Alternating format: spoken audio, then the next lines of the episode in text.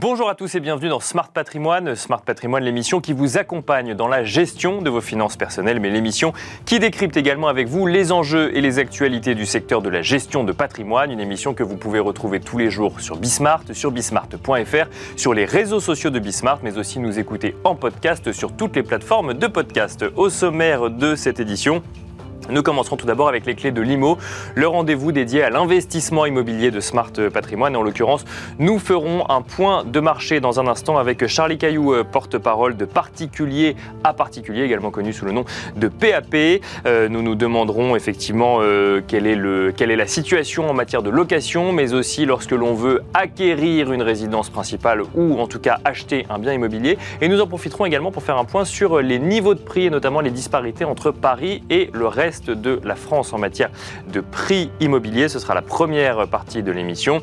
Et ensuite, dans la deuxième partie de l'émission, dans Enjeux patrimoine, nous reviendrons sur les produits datés ou les fonds datés. Nous tenterons de comprendre leur fonctionnement et les différentes façons de s'exposer finalement à ce type de produits avec Arnaud Gian, Head of eShare France au sein de BlackRock, mais aussi avec Cédric Marc, président de Patrimonio Finance. Et puis enfin, dans la troisième partie de l'émission, dans l'œil du CGP, nous ferons le point avec Aïda Kamoun, avocate fiscaliste chez Villaret Avocat, sur les changements avec le nouveau barème d'imposition sur le revenu en 2024. On se retrouve tout de suite sur le plateau Smart Patrimoine.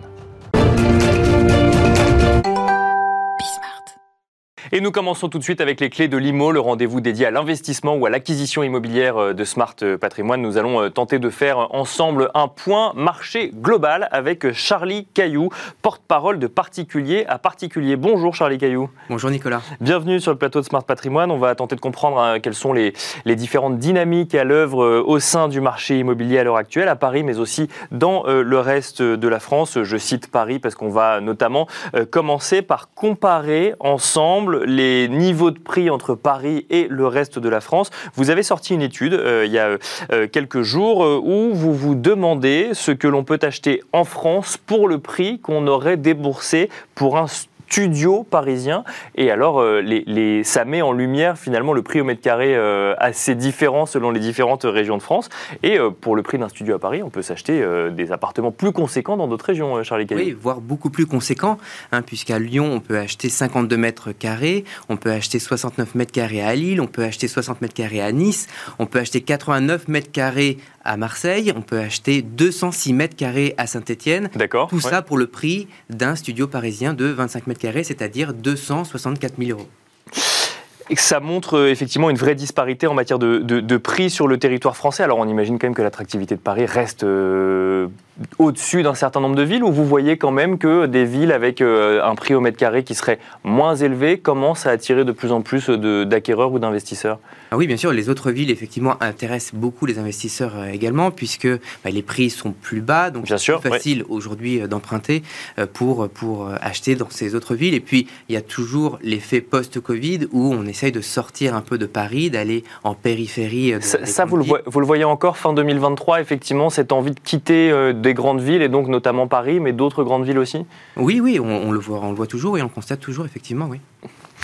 Alors, on va regarder, essayer de, comprendre un petit peu ensemble quelles sont les dynamiques à l'œuvre dans le marché, enfin, sur le marché euh, immobilier aujourd'hui. Un mot déjà sur le marché locatif. Alors, effectivement, bah, il n'aura pas échappé à grand monde les tensions qu'on peut voir sur le marché, euh, sur le marché locatif. Alors, euh, certains y, voient l'impact des, de, de la régulation autour des passoires thermiques et donc l'autorisation de location. D'autres y voient l'impact des difficultés qu'on peut avoir à acheter un appartement.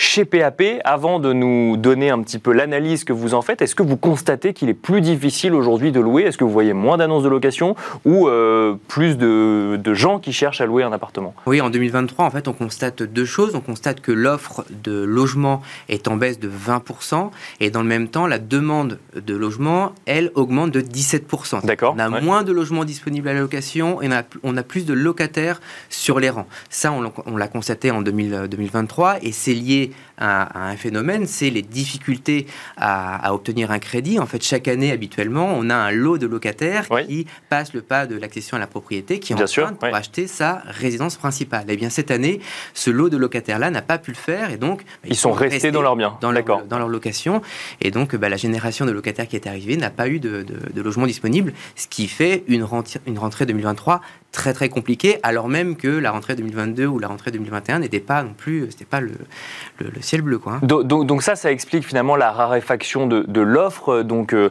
euh, en matière de location, puisque bah, ceux qui quittaient les appartements ou les maisons sont restés dans les appartements ou les maisons, en tout cas pour une partie d'entre eux, puisqu'ils n'ont pas pu passer euh, à l'étape achat. pour autant, comment est-ce qu'on explique qu'il y ait plus de monde qui cherche aussi à louer aujourd'hui? C'est la même explication? Bah, C'est la même explication, c'est-à-dire qu'on a des locataires qui peut-être ont voulu acheter, n'ont pas pu acheter, ont besoin malgré tout de plus grand, d'une pièce supplémentaire, de s'éloigner, de changer de ville. Et bien pour ces locataires-là, euh, ils n'ont pas acheté, ils sont également avec les autres sur le marché de la location, donc plus de, locataires sur, euh, sur, euh, sur le, à rechercher en même temps. Les, évolutions réglementaires en, matière de DPE, de passoires thermiques, donc, qui découlent de cette loi climat et résilience, ont-elles un impact aujourd'hui sur le marché du locatif ou alimentent-elles des craintes pour demain ou ont-elles aujourd'hui déjà un impact sur le marché du locatif? Oui, alors je dirais que de manière plus générale, en fait, le marché locatif s'érode depuis plusieurs années avec les réglementations qui s'accumulent. Vous parlez du DPE et donc des obligations de rénovation énergétique pour les propriétaires, mais il y a eu l'encadrement, il y a beaucoup de lois qui sont intervenues qui viennent contraindre un peu plus les propriétaires. effectivement, un certain nombre d'entre eux, euh, de ces propriétaires-là, choisissent peut-être de se retirer un petit peu de la location parce que c'est devenu un peu trop contraignant pour eux. Donc c'est plus finalement une, une accumulation euh, administrative ou réglementaire plutôt que le sujet de rénovation de passoires thermiques ou d'interdiction potentielle de location? Ça compte en tout cas, il y a d'autres éléments aussi hein, qui, euh, qui permettent d'expliquer de, euh, l'érosion du marché locatif. Il y a l'offre de, de, location touristique également qui s'est développée ces dernières années. Et là encore, ces bailleurs, bah, ce sont des bailleurs qui peut-être faisaient de la location classique auparavant et face à la rentabilité peut-être qui, baisse, face au compte qui s'accumulent dans, euh, dans la location classique à l'année, eh bien, ont essayé de s'orienter sur la location touristique, en sachant qu'aujourd'hui, elle est quand même très réglementée dans de plus en plus de villes.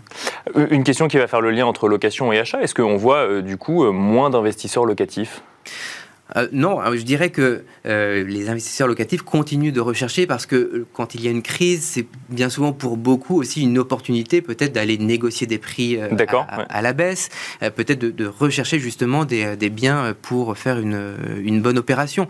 Crise, ça ne veut pas forcément dire que plus personne ne peut rien faire, ça peut vouloir dire aussi des opportunités d'investir et des bonnes opportunités puisque tout le monde n'a pas accès au crédit, que certains vendeurs sont prêts peut-être à négocier un peu plus leur prix de vente et que on sait que la demande locative, elle reste forte dans beaucoup, beaucoup de villes. Enfin, elle reste forte. Elle est forte dans beaucoup, beaucoup de villes. Donc, on a encore des gens aujourd'hui qui, euh, qui cherchent à, faire une acquisition immobilière en vue d'un investissement euh, locatif, alors même que euh, on, constate qu'il y a de moins en moins de gens qui louent sur le marché. Alors effectivement, donc ça fait de plus en plus de demandes pour ceux qui veulent, qui veulent accéder à une location, mais on, ça, ça bloque pas finalement les, appétences d'investisseurs locatifs aujourd'hui Il y a des investisseurs qui continuent de rechercher effectivement en ce moment des biens, des biens pour investir, oui. Est-ce que vous constatez, euh, euh, Charlie Caillou, que j'ai envie de dire le, crédit immobilier, l'accès au crédit immobilier se détend un petit peu euh, depuis ces dernières semaines, peut-être en lien avec une stabilisation des hausses des taux des banques centrales et donc peut-être de l'environnement qui entoure ce coût de l'argent aujourd'hui? Nous, non, à ce stade, on ne constate pas de, comment dire, de, d'arriver, enfin de, de, de, simplicité grandissante d'accès au crédit pour l'instant. On ne constate pas ça. On, on, est là pour l'instant plutôt sur une prévision de taux qui pourrait continuer à augmenter jusqu'à début 2024 pour atteindre peut-être 5%. On ne constate pas encore, comment dire, euh, des acheteurs qui nous disent euh, c'est beaucoup plus facile d'obtenir un crédit aujourd'hui. Ça, on ne le constate pas pour la, la, situation reste compliquée. Alors après, effectivement, c'est des, démarches euh, qui sont sur un temps long. On parle de mm. plusieurs mois aussi. Donc euh, le temps que tout cela se remette en route, si tant est que ça se remet en route, parce que bon, on voit des, signaux un peu moins négatifs qu'avant. Pour autant, est-ce qu'on peut parler de signaux positifs? Ça dépend de l'interprétation de, chacun. Mais vous ne voyez pas à court terme, effectivement, de, de d'un marché immobilier qui se dégripperait un petit peu Pour l'instant, non, c'est pas pas ce qu'on constate. On constate pas vraiment de, de dégrippe. Euh, Dégrippement ou dégrippage, je sais pas comment on le dirait. Ouais, marché euh, immobilier, euh, non, pas, pas, pas véritablement. Merci beaucoup Charlie Caillou de nous avoir accompagnés sur le plateau Smart Patrimoine. Je rappelle que vous êtes porte-parole de particulier à particulier. Merci, Merci beaucoup. Et quant à nous, on se retrouve tout de suite dans Enjeu Patrimoine. Et nous enchaînons à présent avec Enjeu patrimoine. Nous allons tenter de comprendre ensemble les produits datés. En effet, on a vu depuis quelques mois maintenant euh, émerger de nombreux fonds obligataires à échéance. Arrivent également sur le marché, nous en parlerons euh, dans cette émission, des ETF obligataires à échéance. Nous allons de tenter de comprendre ensemble cet environnement avec Cédric Marc tout d'abord. Bonjour Cédric Marc. Bonjour Nicolas. Bienvenue sur le plateau Smart Patrimoine. Vous êtes président de Patrimonio Finance et à vos côtés, nous avons le plaisir d'accueillir également Arnaud Gian. Bonjour Arnaud Gian. Bonjour Nicolas. Vous êtes directeur de iShares France. On va commencer avec vous Arnaud Gian puisque bon, les faux obligataires à échéance, on en parle depuis plusieurs mois maintenant. Euh, chez iShares France, vous lancez des ETF obligataires à échéance. Alors expliquez-nous un petit peu quelle est la différence déjà par rapport à un fonds obligataire à échéance et pourquoi même dans le monde des ETF On va sur cette idée de produits datés euh, avec plaisir. Alors vous faites bien de poser la question parce que c'est quelque chose d'assez nouveau euh, qu'on a importé en fait des États-Unis, euh, marché sur lesquels on s'était lancé il y a 10 ans et on l'a importé il y a deux mois. Euh, aujourd'hui.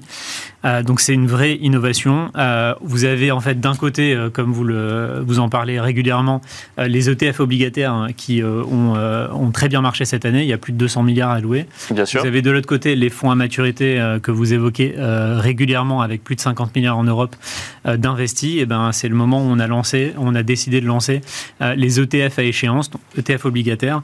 la promesse tient sur trois points. Euh, le premier, c'est une date de maturité à laquelle vous récupérez l'investissement plus les intérêts. On, rappelle qu'un ETF, ça réplique finalement la performance d'un indice. Un, ETF à échéance, ça veut dire qu'il y a une date de péremption quelque part où on, est remboursé de, des, prêts réalisés avec l'obligation, c'est ça? Exactement. Donc ce, premier point est important. Donc vous avez une date à laquelle vous récupérez euh, votre argent plus les intérêts. à à la date à laquelle le fonds est détruit. Le fonds est délisté en fait, à proprement parler, et il est détruit. Euh, le deuxième point, c'est que euh, un ETF, euh, ça permet d'acheter, de vendre à tout moment. Donc là, vous pouvez le faire sur un produit obligataire à échéance dans lequel je connais un rendement au moment où j'investis jusqu'à la dernière date de péremption que vous évoquez. Bien sûr, qui n'est pas le terme officiel, mais euh, voilà, pour que tout le monde comprenne. Maturité, date d'échéance. Euh, et le troisième point, c'est une diversification euh, maximale, puisque c'est vraiment l'attribut d'un ETF. On réplique un indice, l'indice prend l'intégralité du marché. Donc on a un univers dans lequel il y a 300 émetteurs. En plus, on a choisi de le faire sur l'univers investment grade, donc c'est-à-dire des sociétés de qualité, donc les grandes sociétés que l'on connaît en Europe et, en France. et donc j'ai un peu de risque sur ces sociétés qui ont la capacité de rembourser.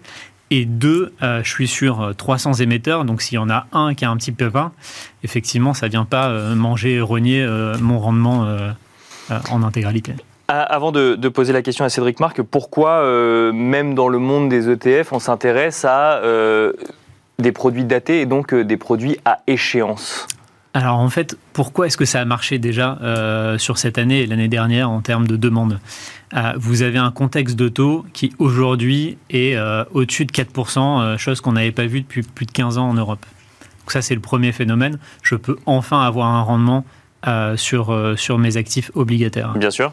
Le deuxième, c'est que malgré tout, il y a de la volatilité, il y a des sources de tension, ce qui fait en fait que les taux vont bouger. Euh, là, en fait, j'ai un produit qui me permet d'être euh, avec sérénité, de pouvoir investir et me dire, je suis sur un tunnel. À échéance, je récupère euh, les intérêts qui sont en tout cas une des promesses de, de l'investissement, donc avec un objectif en tout cas de taux. Et si j'ai un aléa et que les marchés montent ou baissent, eh ben, je sais exactement ce que je vais pouvoir récupérer à l'arrivée. En plus de ça, sur l'ETF, je peux rentrer et sortir si je sors, je sors sur les niveaux de marché. Ça ne veut pas dire que euh, je sors forcément avec un bénéfice. Bien sûr. Si j'ai besoin de récupérer mon argent avant, et que les taux en fait ont continué à monter, je peux perdre un petit peu de, mon capital si je, pars. Parce que la valeur des obligations évolue inversement proportionnellement à, au, niveau de taux. Exactement. Mais là, j'ai cette option de pouvoir sortir et j'ai cette pas garantie parce qu'on peut rentrer dans les détails, mais en tout cas j'ai un objectif de rendement avec très peu de risques euh, sur, euh, sur un investissement donné jusqu'à une date euh, affichée. Cédric Marc, alors vous conseillez donc des épargnants sur leur patrimoine au sens large. Les fonds datés ou les fonds à maturité sont un outil parmi d'autres. Pourquoi est-ce qu'on en entend autant parler? Parce qu'il y a effectivement la possibilité de le faire. Et ensuite, l'utilisation qu'on peut avoir d'un outil, donc je parle de fonds obligataires à échéance ou de produits datés, euh, vous constatez qu'il y a une vraie émergence aujourd'hui, une demande du côté des épargnants? En fait, euh, on est en 2023. Moi, les premiers fonds datés que j'ai achetés, c'était en 2013. D'accord. Euh, en 2016 et puis depuis 2022. Depuis 22. Pourquoi? Parce qu'il y avait des anomalies de marché à cette époque-là. Euh, l'anomalie de l'année dernière, c'est qu'effectivement, il y a une très forte remontée des taux. Et euh, pour les clients euh, finaux, ça leur donne une lisibilité, comme disait Arnaud, sur bah, le rendement espéré à échéance. Voilà. D'accord. Et après, il y a deux options. C'est-à-dire que dans le passé, en 2013 et en 2016, il y avait des fonds qui étaient fermés. Donc on, fermait, on faisait rentrer les investisseurs, on fermait les portes. Et on avait sauf s'il y avait un défaut à l'intérieur du portefeuille, on avait une très grande lisibilité sur le rendement que, l'on pouvait obtenir à échéance. D'accord, oui. Euh, donc les fonds à échéance fermés, bah, je trouve que c'est intéressant de les privilégier. Les fonds à échéance ouverts, eh bien, euh, faut toujours savoir euh, quand vous réinvestissez et vous proposez un investissement à un client, de dire quel est le taux de rendement actuel à échéance, quelle est la, je dirais, la duration du fonds, de manière à ce qu'on puisse être sûr que euh, s'il n'y a pas eu un, comment dire, euh, des flux euh, colossaux rentrant dans le fond qui viennent diluer les performances. Alors, on n'est clairement pas dans ce schéma-là aujourd'hui, puisqu'il y a depuis un an et demi une, poursuite de la remontée des taux. On est probablement sur un plateau pendant longtemps, là, clairement. Donc, le fait d'acheter du papier et de se laisser porter, moi, je pense que c'est une très bonne idée. Le côté à échéance, à quoi ça rassure l'investisseur euh, au, final? C'est, Il a un horizon de temps euh, quelque part euh, qui lui est fixé à l'avance et donc il n'a pas à se poser la question de savoir quand il va devoir rentrer ou sortir, c'est ça? Alors, c'est pas tant le fait de le rassurer à l'échéance. D'accord. Mais pour moi, je trouve que ça lui donne une lisibilité sur le rendement instantané qu'il peut avoir à conditions économiques et de taux équivalentes à ce moment-là.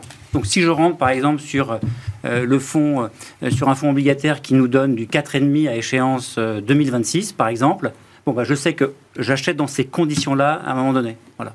Et s'il et s'il n'y a pas de défaut, Bien sûr, je reste au rendement là. Arnaud Giant, oui. oui, en fait, le, donc je pense que ça rassure d'avoir. c'est un petit peu comme quand on contracte un emprunt dans le sens inverse. Bah, on sait qu'on peut le casser à un certain moment.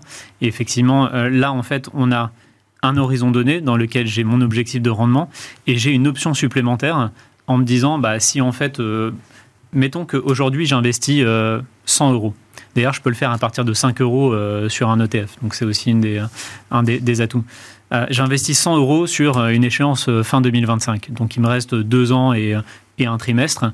Les taux sont environ à 4,2, donc j'investis 100. Normalement, je ressors à 110. C'est un mhm. petit peu la promesse. En fait, je vais peut-être faire euh, de 100 à 105 très rapidement dans une configuration où, par exemple, il y a une baisse des taux euh, marquée euh, de, des banques centrales et, et, généralisée. Et donc, à ce moment-là, j'ai cette option de sortir à 105 que j'ai peut-être fait en, en 6 mois et ensuite de disposer de mon argent et de faire autre chose. Dans le cas inverse, où au contraire, ça a été très lent et très progressif, eh ben, je sais en tout cas que je devrais ressortir avec 110 si je garde ma position jusqu'à euh, fin 2025, et ce qui est euh, extrêmement rassurant lorsque je connais euh, mon besoin en liquidité. Une question peut-être pour vous, Cédric Marc. Dans, un, dans une gestion de patrimoine globale, quelle part on accorde à des fonds datés ou à des ETF datés? Alors, c'est différent quand même, hein, un ETF daté et un fonds daté. Comment, comment est-ce qu'on définirait rapidement la différence, Arnaud Gian Alors, donc, je l'évoquais, en fait, il y a une très grande diversification sur un ETF. Euh, donc on a plus de 300 émetteurs. En général, c'est moins le cas sur les, fonds datés classiques. On a la possibilité de rentrer et de sortir à tout moment, mais vraiment à tout moment. C'est-à-dire que chaque seconde, il y a des, euh, prix en fait euh, sur les différentes places boursières où je peux avoir la possibilité de, sortir. Et on a des frais de gestion qui sont beaucoup plus faibles, puisqu'on est sur de la gestion qui est vraiment plus systématique, avec moins besoin de, de recherche, etc. Je suis sur 0,12% de frais de gestion annuels.